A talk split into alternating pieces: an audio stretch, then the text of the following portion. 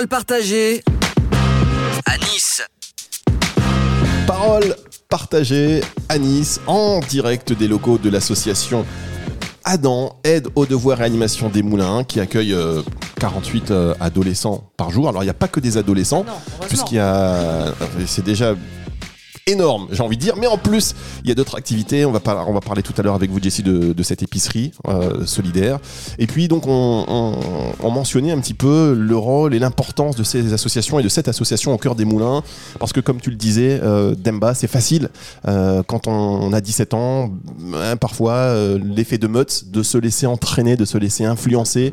Donc, la- la- l'association Ada, Adam, j'avais envie de dire Adam, mais euh, Adam, euh, elle fait un contrepoids finalement Exactement. en proposant des activités. Alors, quel genre d'activité, toi par exemple, t'as permis ou tu as observé chez d'autres, euh, chez, des, chez des amis à toi, t'as- les a emmenés vers une autre voie finalement que, on va dire, les mauvaises influences?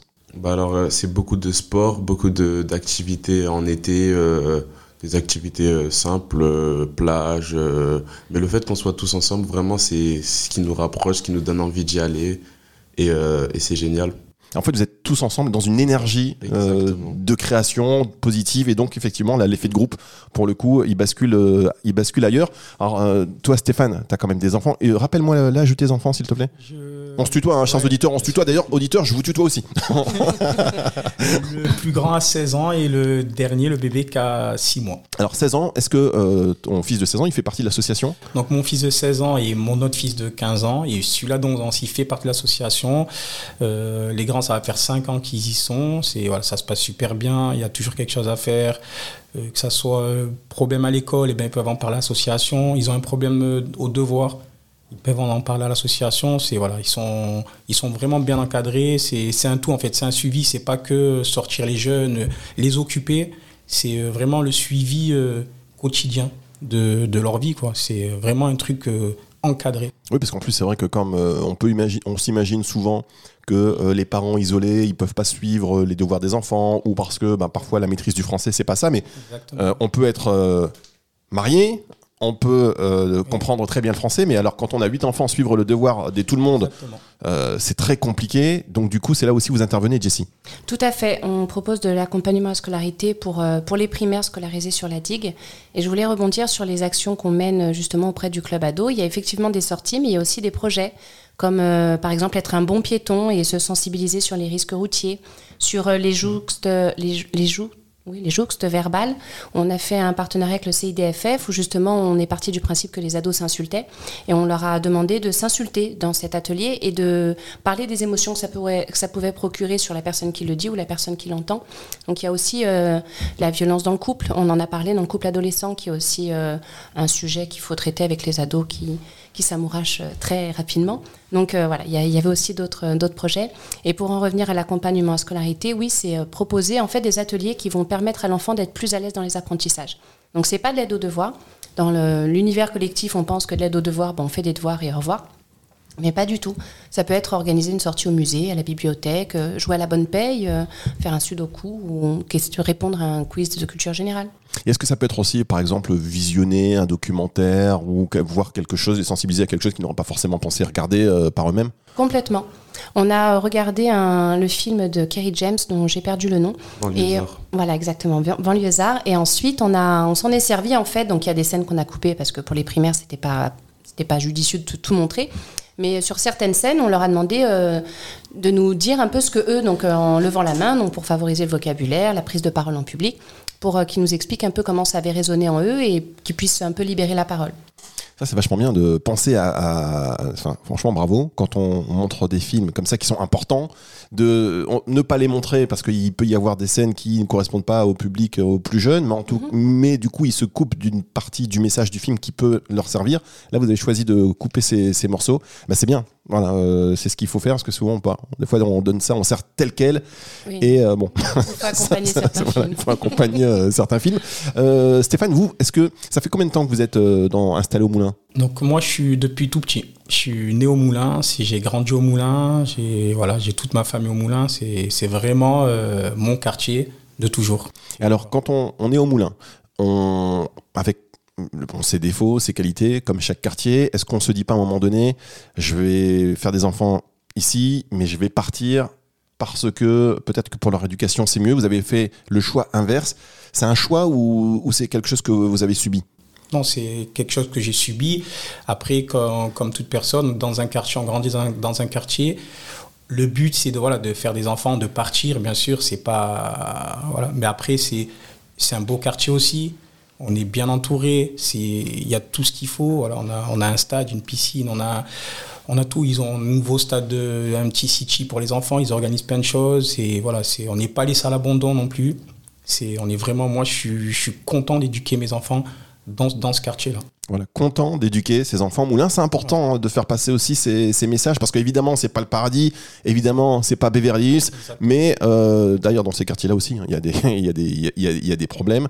Euh, donc, chaque quartier a ses problèmes et peut-être qu'il y a peut-être, enfin, certainement d'ailleurs, qu'il y a moins d'initiatives que dans ces quartiers populaires où on sait que c'est important d'agir très tôt et euh, grâce aussi aux actions que vous, que vous mettez en place à l'association Adam Jessie. Alors, Demba, tu peux tout dire, hein, tu sais. il était un peu tendu, il était un peu stressé, on, va pas se mentir. Non, mais c'est très bien, tu t'en sors, tu t'en sors très bien. On va revenir sur justement ce, cette volonté. Euh, alors, quand euh, j'ai parlé avec euh, Jessie, elle m'a dit non, il faut que euh, Demba y vienne parce que c'est quelqu'un qui est venu très tôt dans l'association et qui a montré une, une envie de faire autre chose, c'est-à-dire. Alors, ben, maintenant, je me suis mis à faire de l'animation. Du coup, parce que ça m'intéressait vraiment, je, passais vraiment de super moments et je me suis dit pourquoi pas moi les faire passer à d'autres enfants, leur donner le sourire. Du coup, ben, je suis venu voir euh, Jessie de ma propre initiative et je lui ai sorti ça. Je lui ai dit que je voulais faire de l'animation. Et euh, voilà, ben, je compte euh, en faire mon job étudiant pendant, pendant un bon moment encore. D'accord, donc là tu vas passer ton BAFA.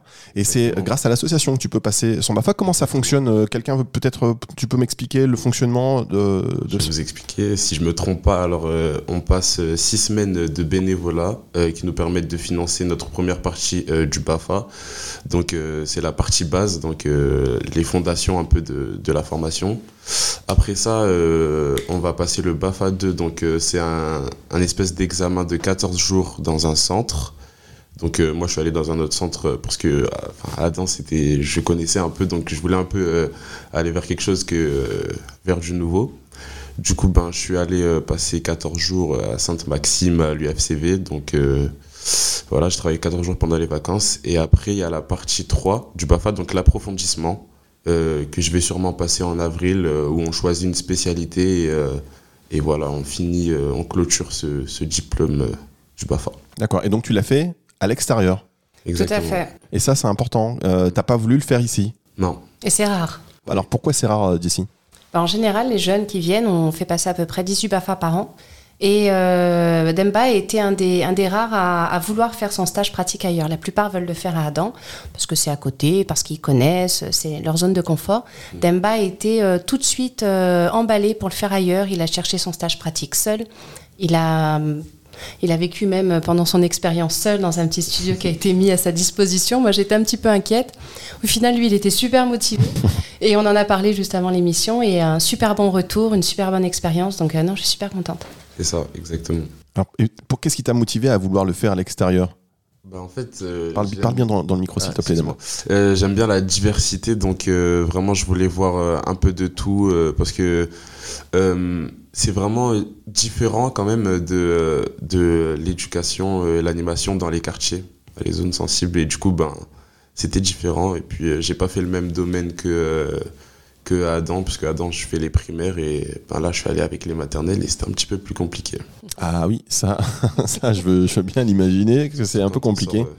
Et en même temps, c'est bien parce qu'en fait, quand on sort aussi un peu du quartier, on n'a pas forcément donc d'étiquette et on peut parfois aussi même oser faire des choses euh, qu'on voilà, on n'oserait pas forcément faire dans son quartier euh, par peur d'être peut-être montré du doigt, euh, Stéphane. Exactement, parce que Demba est un grand chanteur. Oui, Demba est un chanteur, c'est ce qu'on disait tout à l'heure. Il, a une voix, j'ai une grosse voix, la Barry White, c'est un truc que je voudrais faire, c'est chanter.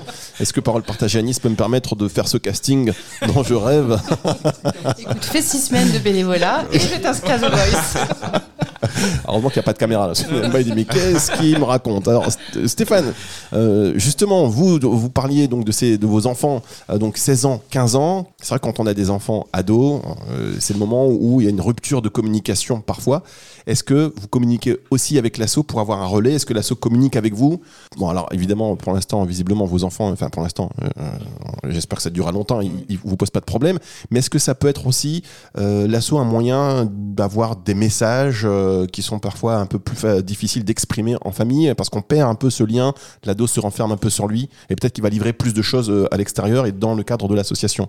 Oui, c'est ça, c'est que ben comme vous dites, c'est les adolescents, ils ont leur caractère, le caractère change et ils ont moins de facilité à venir euh, parler avec leurs parents même si on parle beaucoup avec eux. Moi, je parle beaucoup avec mes garçons.